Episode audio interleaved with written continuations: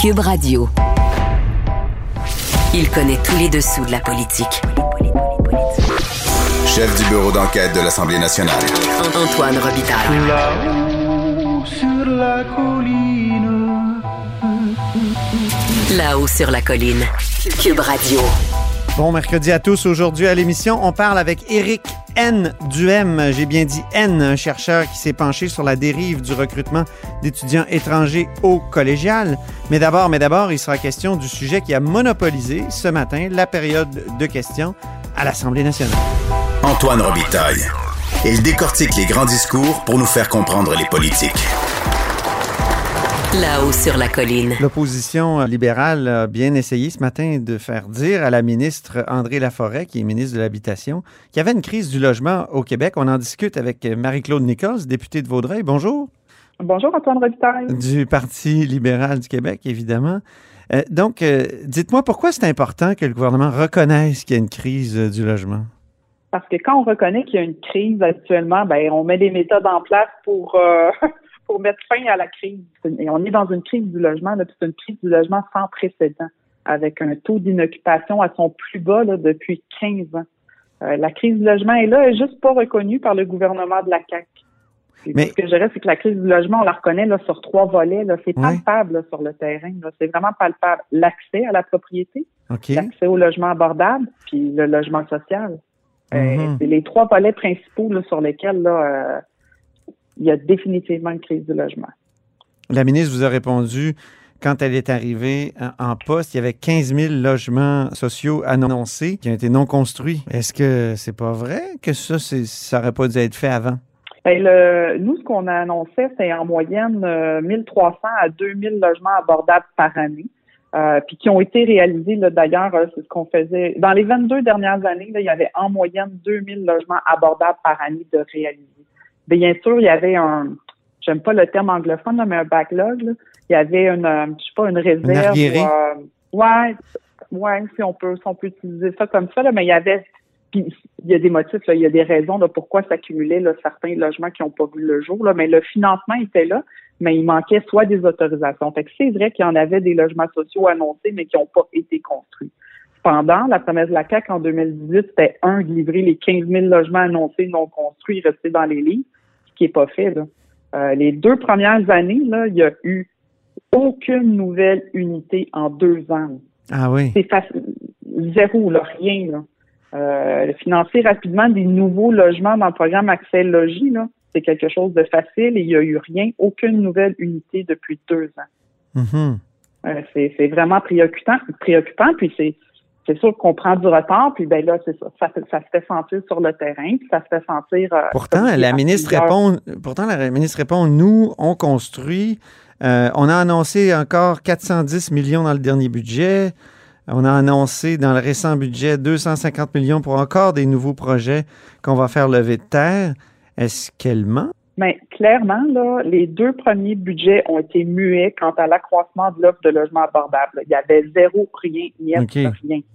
Euh, là, il y a eu l'entente fédérale, euh, l'entente Canada-Québec qui a été signée en octobre dernier. Euh, cette L'entente qui est signée va couvrir la période du 1er avril 2018 au 31 mars 2028.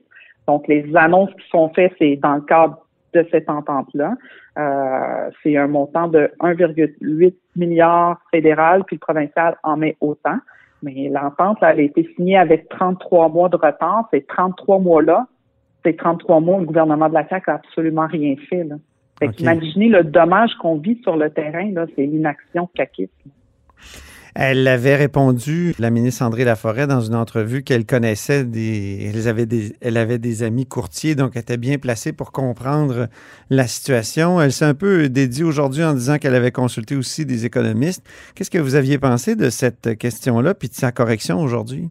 Tu sais, moi, j'ai senti aujourd'hui, je pense qu'elle a eu neuf questions en habitation aujourd'hui. Elle s'est neuf- levée neuf fois là, pour répondre euh, aux questions, à nos préoccupations relativement à, à l'habitation. Sais, J'ai senti que, évidemment, le ministre qui était sur la défensive puis qui voulait nous montrer qu'elle était compétente en habitation. Oui. Euh, moi, ce que je dis, euh, moi, je, je, je soulève euh, ma préoccupation euh, par rapport à ce que je vois sur le terrain, par rapport à ce que j'entends. J'imagine qu'on entend la même chose. Euh, Et euh, les courtiers, euh, les courtiers, là, ils font ce qu'ils peuvent pour protéger et conseiller leurs clients, mais le marché actuel est tellement hors contrôle. Euh, j'ai l'impression qu'il y a un, manque de, de sensibilité là, de la ministre. C'est comme Mhm. si la ministre, c'est beau là, qu'elle connaisse des courtiers, mais est-ce que- est-ce qu'elle connaît aussi des acheteurs? Oui. Parce qu'il faudrait avoir une certaine une certaine sensibilité à l'égard des acheteurs aussi. Oui, c'est ça. je, Mais, trouve ça, je trouve ça préoccupant. Je trouve ça préoccupant. mais quand un marché s'emballe comme ça, qu'est-ce que l'État peut faire exactement? Parce que c'est vrai que c'est un libre marché. Il y a ça quand même. Euh, Vous, qu'est-ce que vous suggérez? Ben, il y en a plein de choses qu'on peut mettre euh, qu'on peut mettre en place. C'est Mhm. sûr que là, le, le, tu sais, le, le délai de trois ans euh, a des effets directs négatifs. Et même si on dit on va en construire du logement social, là, le, le 1er, 1er juillet, c'est demain matin. là. L'année passée, il y avait 354 ménages là, qui se ramassaient à la rue. Là. Cette Mhm. année, euh, on est en pleine crise. Ça va être pire. Là. Fait que même si on les annonce, ils seront pas prêts pour le 1er juillet prochain. Là. Fait que oui, il y en a des solutions. Oui, il y en a, euh, il y en a des outils pour le gouvernement. euh, qui, Mais sur la surchauffe, euh, euh, Marie-Claude Nichols, sur la surchauffe, qu'est-ce qu'on qu'est-ce qu'on devrait faire? Est-ce qu'on devrait rendre les inspections, par exemple, obligatoires? Ou euh, est-ce qu'il y a des choses comme ça qu'on devrait ajouter, des éléments, des, des étapes qu'on devrait rendre obligatoires comme celle-là pour éviter que les acheteurs soient floués? Eh oui, c'est certain. Euh, C'est certain qu'il faut mieux informer les acheteurs. C'est certain qu'il faut rendre obligatoire le- l'inspection. On vend sans garantie légale. C'est vraiment incroyable. Euh, oui, euh, il y, a, il y, a, il y a plusieurs petites méthodes, plusieurs petites choses qu'on peut mettre en place. Le ministre des Finances là, euh, en connaît aussi. Euh, Carlos en a suggéré, notre ancien ministre des Finances en a suggéré. Euh, il y a des bulletins qu'on- qui peuvent mettre en place pour un, un crédit d'impôt, euh, justement, qui inciterait les gens à faire inspecter la maison parce que souvent les gens disent ben là au prix que je paye la maison, je ne la ferai pas inspecter, là, je coupe d'indépendance. Ben il y a des il y a des crédits qu'on peut faire euh, où euh, il y aura un remboursement possible quand on fait inspecter notre maison. Donc oui, il y a plein de petits outils comme ça, tant pour l'accès à la propriété, pour le logement abordable, puis pour le logement social. C'est c'est clair. Puis moi, je pense qu'on peut pas nier la crise du logement. Elle est là. Euh, le gouvernement, la ministre de l'Habitation, elle a un rôle à jouer. C'est sous sa responsabilité. Elle a un rôle à jouer. Un, reconnaître la crise, puis deux, qu'elle mette en place des mesures euh, pour aider euh, pour aider définitivement les familles. C'est drôle, ça me fait penser à d'autres sujets, ça. La non-reconnaissance de la crise par le gouvernement. Je pense au racisme systémique. Ils ne veulent pas reconnaître, mais ça, c'est peut-être une question de terminologie et peut-être qu'ils ont des bonnes raisons aussi. là. Après ça, il y a la pénurie de main-d'œuvre, hein, qui ne veulent pas vraiment reconnaître euh, aussi euh, cette pénurie de main-d'œuvre-là. Puis, je pense aussi à la question de la récession qui revient. Je pense que chaque gouvernement évite de dire ce mot-là parce que ça crée la chose encore plus. Est-ce qu'ici, avec la crise du logement, on, est devant quelle sorte de, réticence? Puis si vous, qui avez déjà été dans l'équipe gouvernementale, euh, pas directement dans le Conseil des ministres, mais dans, dans le parti qui était au pouvoir, vous trouvez que ça ressemble à quoi parmi les exemples que j'ai donnés? Est-ce que ça pourrait engendrer plus de crise du logement si le gouvernement disait qu'il y a une crise du logement? Ben moi, je pense que non. Au contraire, là, le fait de dire que là, j'ai l'impression qu'on fait c'est de l'aveuglement volontaire parce qu'on veut pas intervenir. Parce que c'est sûr que si on intervient, ça va déplaire à certaines personnes. Là, ça, c'est clair. Fait que moi, j'ai l'impression que pour pas déplaire, on veut tout simplement pas intervenir. Euh, moi, je dis qu'il y a des gens qui sont euh, plus... euh, il, y a, des gens qu'il faut protéger dans tout ça. C'est tout le temps les mêmes là, qui mangent la, la claque, là, si vous me permettez l'expression. Là, mais c'est souvent les gens plus défavorisés, des gens qui doivent consacrer 55% de leurs revenus pour se loger, euh, qui doivent couper euh, dans le dans l'épicerie pour pouvoir mettre un toit sur la tête de leurs enfants. Euh, j'ai l'impression que c'est de la, c'est ça, un style d'aveuglement volontaire pour pas avoir à intervenir. Qui, à qui ça déplairait, une Ben, intervention ça peut du déplaire, euh, mais ça peut déplaire à plusieurs personnes. Là. Euh, Ça peut, les, courtiers, je suis pas certain qu'ils apprécieraient que le gouvernement euh, intervienne. Euh, les gens sont, disons-le, là, habituellement, les gens sont réfractaires au changement, mais je pense qu'un gouvernement est là pour protéger aussi la population. Euh, Bien, vous étiez. ça me préoccupe. euh, ouais. Ça, ouais, ça me préoccupe. Savez-vous quoi? vraiment. J'ai peur que j'ai peur que le 1er juillet, là, on se ramasse avec une nouvelle classe de puis je vais le dire comme ça, là, puis c'est peut-être pas poli, là, mais j'ai peur qu'on se ramasse avec une nouvelle classe de sans-abri euh, qui vont être euh, des mamans monoparentales qui n'ont pas trouvé un toit. Puis quand je dis ça, là, j'ai le cœur en mille morceaux. Là. Mhm. Puis tout le monde, on en connaît. Là, tout le monde, on connaît. euh, moi, je suis chanceuse, j'ai une maison, là, mais il y a sûrement, on connaît tout le monde quelqu'un qui cherche un logement, euh, soit de façon directe ou indirecte. Pour Est-ce que c'est dans les régions C'est pas euh, juste. métropolitaines ou Ouais, est-ce que c'est euh, en périphérie comme euh, vous, dans, dans le coin de Vaudreuil? Ben, c'est sûr que c'est pire dans les centres urbains, tu sais, dans les, euh, je dis la grande ville, Montréal, Gatineau, Gatineau aussi, là, euh, Gatineau, là, la, sur- la surenchère, c'est pas loin de 20 euh, fait que c'est sûr que c'est pire dans les grands centres urbains, mais il y a une problématique en région aussi. Là. Moi, Vaudreuil, je considère que je considère que c'est une région, bien qu'on soit à proximité de Montréal, mais euh, euh, j'ai beaucoup de territoires agricoles, puis je, je la vis, la crise du logement. Non? Je, Mhm. je la vis, c'est clair. Là. Puis il y a des beaux projets qui s'en viennent à Vaudreuil. Je donne l'exemple de l'hôpital, ça va être 3000 nouveaux emplois. On va les mettre tous, ceux qui veulent venir travailler à Vaudreuil. Mhm. Eh, vous Fait étiez en faut un études plan de long crédit. Oui, c'est ça. Ouais. Vous euh, étiez en études de crédit hier. euh, c'est les crédits du ministère des Transports. Euh, votre collègue ce matin, André Fortin, a dénoncé les non-réponses du, ministre Bonnardel qui disait, par exemple, qu'il ne voulait même pas répondre sur le troisième lien ou sur le tramway de Québec. Il disait, essayez même pas, je répondrai pas. Vous, vous avez subi le même genre de, de mutisme de la part du ministre, d'après ce que je comprends? Oui, ben, en fait, oui, ça, c'est, c'est une réponse plutôt vague là, pour me dire euh, c'est quoi la prochaine question. là. Euh, mais euh, c'est, un ministre qui est quand même assez habile. Ça fait longtemps qu'il est en politique. Euh, moi, j'ai posé des questions sur le parachèvement de l'autoroute 20. L'année passée, on est arrivé une belle proposition de le faire en deux phases. Euh, le ministre s'était montré ouvert, m'avait dit de créer un comité pour qu'on s'assoie et regarder ça ensemble. Puis hier, quand j'ai posé ma question, on m'a plutôt parlé que des consultations d'une table mise en place depuis l'été 2018. Je sais, c'est moi qui l'ai mis en place de la table à l'été 2018 avec ma collègue Lucie Charlebois. On a siégé cinq fois, puis c'était plutôt des mesures pour éviter euh, euh, la circulation là, sur l'autoroute 20. Donc, euh, je trouve ça, tu sais, je trouve ça dommage ce genre de réponse-là. Mais c'est comme s'il était en crédit là, juste pour garder la tête hors de l'eau. Puis là, la semaine d'après, il va y avoir plein, plein d'annonces. On va avoir toutes nos réponses dans les prochaines semaines. Oui, c'est un peu frustrant. Mais c'était comme ça l'année passée. Mhm. C'était comme ça l'année passée. Puis euh, qu'est-ce que vous voulez, le ministre des Transports, euh, c'est comme ça, c'est comme ça depuis trois ans. Euh, on, on apprend. Puis pourtant, c'est ça à quoi ça sert les transports. Là. Nous, on pose des questions euh, en fonction euh, du budget, des crédits budgétaires, qu'on s'entend d'avoir des réponses aussi, plutôt que de se faire dire euh, parce que hier, là, la réponse était ben oui, ça viendra. Ben oui, ça viendra. Ben ça, ça veut dire, euh, tu sais, je suis même pas en faire de période de crédit. hein. Euh, on va, on va, on va attendre, on va attendre les prochains mois pour avoir euh, les réponses c'est, euh, C'est drôle parce que les gens de la CAQ disaient ça quand ils étaient de- dans l'opposition, de vous, les libéraux. Ils disaient à peu près la même j'ai jamais affaire. entendu ça. Ouais. J'ai jamais entendu ça. Oui. Merci beaucoup, Marie-Claude Nichols. Merci beaucoup, Antoine Robitaille. Députée de Vaudreuil et critique en matière d'affaires municipales et d'habitation.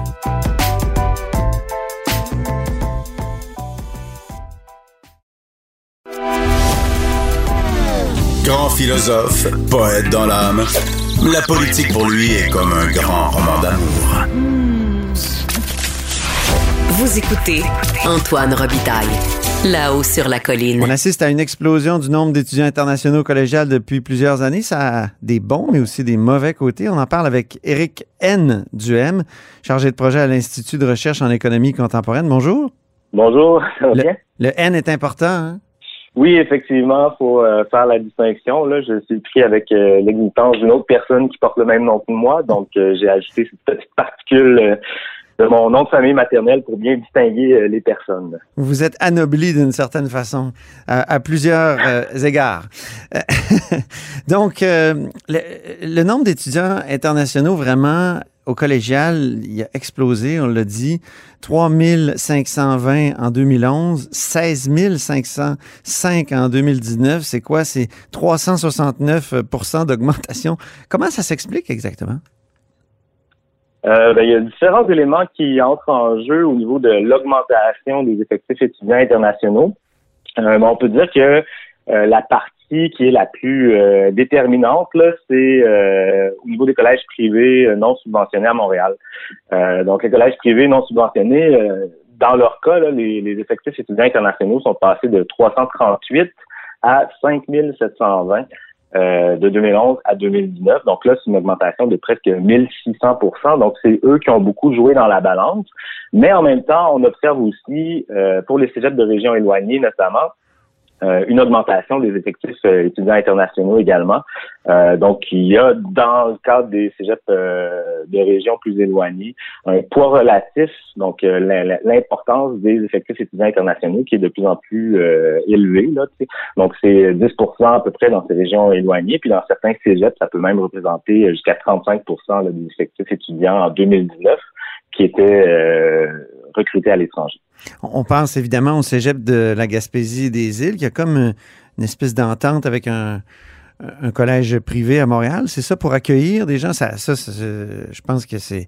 Il y a un an, là, on, a entendu parler de ça. On a commencé à avoir beaucoup d'articles sur le sujet Radio-Canada, Le Devoir, et ils ont vraiment fait sortir cette, cette drôle de bébite. Euh, oui, tout à fait. Euh, ben, dans le cas du Cégep de la Gaspésie des îles, il faut savoir que en région, donc euh, dans leurs différents campus là, constitués en Gaspésie puis euh, aux îles de la Madeleine, là aussi, il y a des étudiants internationaux. Donc là, ils ont à peu près un, poids relatif de 15 Le 15% des étudiants qui étudient là-bas sont des, des, étudiants internationaux. Mais il y a aussi l'existence de cette autre entité, cet autre établissement qu'on appelle le Campus de Montréal, euh, qui lui est situé à Montréal. Donc là, on est vraiment très loin de, de, de la région périphérique de ce sujet-là. Euh, donc là, c'est une entente, c'est un partenariat entre euh, un collège privé non subventionné qui s'appelle le collège Matrix, puis le, le, le, de la Gaspésie et des îles. On a une espèce de partage de responsabilité là entre les deux. Donc, euh, Collège Matrix, lui, s'occupe du recrutement, du marketing, des locaux, des équipements. Puis, euh, du côté du Cégep de la Gaspésie des îles, on s'occupe surtout de la formation, du suivi avec les enseignements, etc. Et donc, euh, là, oui, effectivement, on a assisté à une, explosion du nombre d'étudiants internationaux dans ce dans cet établissement-là, là, qui était en 2019, on parlait d'autour de 1700 étudiants, puis là, on serait, on aurait largement dépassé ce seuil-là l'année d'après. C'est en février 2020 qu'on a pris conscience de ça. C'est avant la pandémie. Je me souviens que j'étais là au point de presse avec le ministre euh, Roberge qui disait on va serrer la vis, on va serrer la vis. Est-ce qu'il y a des choses qui ont été faites depuis? Euh, pas tellement depuis, là, mis à part le fait que présentement, c'est sous enquête. Là, il y a 10 établissements qui sont sous enquête euh, de la part du gouvernement du Québec. Là. Il y a aussi d'autres enquêtes là, plus sur des pratiques un peu abusives. Là de l'Agence des services frontaliers euh, du Canada, puis aussi euh, de l'UPAC même, qui s'est euh, qui s'est tourné vers certaines activités là, qui, ont, qui ont eu lieu à, à la commission scolaire Leslie Pearson. Ah oui. donc, jusqu'à maintenant, non, il n'y a pas eu de resserrement, mais c'est sous enquête et il devrait y avoir des annonces. Là, on avait on avait dit que ça, se ferait au printemps. Mm-hmm. Donc, on verra euh, quelle conclusion le gouvernement de Québec va tirer de cette euh, nouvelle situation qui est en train de se dessiner là, depuis essentiellement 2017. C'est vraiment plus, c'est comme si les premiers, euh, les premières initiatives de recrutement là, à l'international plus intensives dans les collèges privés, ça a commencé en 2015, mais c'est vraiment à partir de 2017 là, où il y a une inflexion là, majeure du nombre d'inscriptions. C'est un, vieux rêve quand même, l'internationalisation de l'éducation québécoise. Je me souviens, moi, j'ai déjà écrit euh, quand j'étais euh, euh, rédacteur, j'étais pas journaliste à, l'époque, un document sur, c'était à l'époque, écoute, le ministre, c'était Sylvain Simard. L'internationalisation de l'éducation, c'était comme un, rêve. Donc, on, c'est un, est-ce que c'est un rêve dévoyé? Parce que vous, vous dites qu'il y a deux tendances préoccupantes là actuellement. Euh, oui, c'est ça. Ben, c'est pas. Je dirais que là, on est devant une dérive potentielle, une dérive commerciale euh, à Montréal. Puis aussi, on voit, même en région éloignée, euh, on voit prédominer des arguments qui sont d'ordre plus pragmatique, c'est-à-dire contrer les baisses d'effectifs étudiants, puis aussi parvenir à recruter là, des formations qualifiées dans certains secteurs clés de l'économie. Ouais. Donc oui, il y a une dérive à ce niveau-là. Le premier document produit par le gouvernement du Québec sur la question de l'internationalisation, ça remonte à 2002. Oui. Donc là, on voyait, on voyait, ça s'appelait Pour réussir l'internationalisation. Euh, donc, on voyait dans ce document-là, qui est somme toute assez bref, quelques axes généraux. Là, c'était pas juste le recrutement des étudiants internationaux. Là, il y avait d'autres composantes comme euh, intégrer des programmes à vocation internationale, la, coopération, la coopération internationale, mhm. favoriser aussi la mobilité des étudiants québécois vers euh, l'étranger. Donc, il y avait un ensemble de composantes, mais on voyait déjà dans ce document-là une espèce de tension en deux visées euh, distinctes, c'est-à-dire euh, une première visée qui, qui, se voulait humaniste, on pourrait dire en quelque sorte, donc une espèce d'ouverture sur le monde, une multiplication des expériences interculturelles, favoriser aussi le rayonnement des connaissances, la culture du Québec à l'étranger. Mais on voyait déjà aussi l'autre tendance, un autre discours, un contre-discours où là, on misait sur euh, davantage les intérêts économiques. Donc, euh, intérêts économiques et intérêts plus pragmatiques. Donc, cette idée qu'il y a à l'heure actuelle un marché mondial euh, pour la formation à l'enseignement supérieur, puis que le Québec devrait se positionner puis parvenir à tirer parti de ce marché-là. Mm-hmm. là, ce qu'on voit, c'est que plusieurs années après, ben, les collèges privés euh, non subventionnés, eux, ont très bien vu une occasion d'affaires euh, récemment. Puis là, ça, ça a littéralement explosé. Mais c'est ça qui est le problème, c'est qu'on voit euh, les intérêts économiques, puis les intérêts plus pragmatiques prendre le dessus sur l'autre visée qui était davantage humaniste. Puis ça, c'est un problème quand même, parce que pour, la, faut jamais oublier que la mission première des établissements d'enseignement, c'est l'éducation, c'est l'enseignement. Donc, faut pas que ce genre d'objectifs secondaires viennent compromettre euh, la qualité des formations qui sont offertes. C'est ça. Puis les effets collatéraux aussi, c'est l'anglicisation de Montréal, il faut le dire. Parce que surtout euh, plusieurs de ces de ces euh, comment dire de, de, ces diplômes là rapides, ça se fait en anglais. L'enseignement se fait en anglais. C'est ça. Ben ça, c'est une résultante, je pense, de ce que j'ai appelé une dérive économique là actuellement à Montréal c'est pas juste euh, la question linguistique qui est importante, mais il y a un resserrement, en fait, assez généralisé là, de, des inscriptions autour de certains paramètres de plus en plus uniformes. Donc, euh, oui, il y a la question euh, linguistique. Donc, là, c'est presque, d'après les données provisoires de 2019, c'est presque 55 des étudiants internationaux qui sont inscrits dans des établissements euh, de langue anglaise, dont la formation est offerte en anglais. Euh, mais il y a aussi euh, de plus en plus l'explosion des formations courtes, donc des attestations d'études collégiales. Puis de plus en plus aussi, ce qui est dominant, c'est les, les, techniques administratives. Donc là, on serait à on serait à presque 60 là, des, des, inscriptions qui sont dans des techniques administratives. c'est ça. Puis je comprends aussi que en, en vous lisant, c'est que ça coûte plus cher que ça rapporte. Donc, euh, l'État n'est même pas gagnant. Ben, c'est ça qui est, qui, est pas toujours évident à calculer. C'est-à-dire que, bon, si pour les collèges privés euh, non subventionnés, euh, eux ont vu une possibilité de croître, de faire croître leur organisation, puis aussi de, vendre à prix très élevé des formations. ça va jusqu'à 25 000 par année. Puis aussi pour les firmes de recrutement, et c'est une occasion d'affaires, ils prennent quand même une grosse commission sur chacun des étudiants qui parviennent à recruter. Donc là, il y a l'air d'avoir une dimension assez euh, lucrative du côté des collèges privés non subventionnés. Euh, du côté de la du réseau public des cégeps de régions éloignées, effectivement, on pourrait dire que ça coûte cher parce que euh, le, ce qui est à la base ou ce qui, ce qui stimule le fait pour les cégeps de régions éloignées d'aller recruter euh, à l'étranger, c'est l'existence d'une enveloppe assez importante qui permet d'exenter les étudiants internationaux euh, des droits de scolarité. Donc, ça ah. représente 50 millions par année de mesures d'exemption au niveau du gouvernement du Québec. C'est surtout le réseau public qui tire parti de cette enveloppe-là. Mais cette enveloppe-là, il faut se rappeler quand même qu'elle existe pour des raisons qui sont extérieures au réseau collégial lui-même. C'est-à-dire que hmm. euh, dans le cadre de relations internationales, dans le cadre d'efforts diplomatiques, que des ententes qui sont établies, par exemple, entre le, Québec puis la France, euh, où on dit que nos ressortissants, au niveau collégial, ça a changé au niveau universitaire, mais au niveau collégial, euh, euh, les, les, Français qui viennent étudier ici sont traités de la même façon que les résidents du Québec et vice-versa.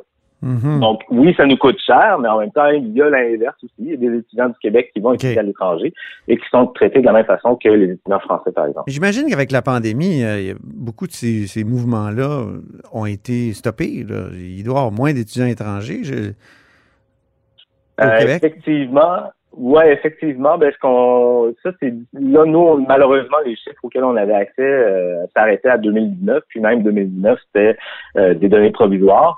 Là, à ce moment on devrait être capable de mettre la main sur euh, les chiffres de 2020, mais qui seraient des données provisoires aussi. Et là, euh, forcément, on verrait une baisse euh, d'effectifs étudiants internationaux. Il y a quand même beaucoup d'étudiants qui étudient à distance pour le moment dans l'espoir d'éventuellement venir ici sur place lorsque ce sera possible. Ouais. mais pour certains cégeps de régions éloignées qui avaient misé beaucoup sur le recrutement d'étudiants internationaux pour pallier leur baisse d'effectifs, dans leur cas, là, c'est un peu la crise. Là, Mhm. Des cégeps comme c'est le, le, le, cégep de Saint-Félicien au Saguenay-Lac-Saint-Jean ou à Matane, par exemple. Là, on, on, mise beaucoup sur le recrutement d'étudiants internationaux. Puis là, la, la, baisse des effectifs avec la pandémie, là, oui. ça, c'est ce qu'on pouvait voir dans les journaux. Là, ça, ça a entraîné un peu une situation de crise pour eux. Là. Vous faites sept recommandations en terminant. Euh, les plus urgentes euh, sont lesquelles, selon vous?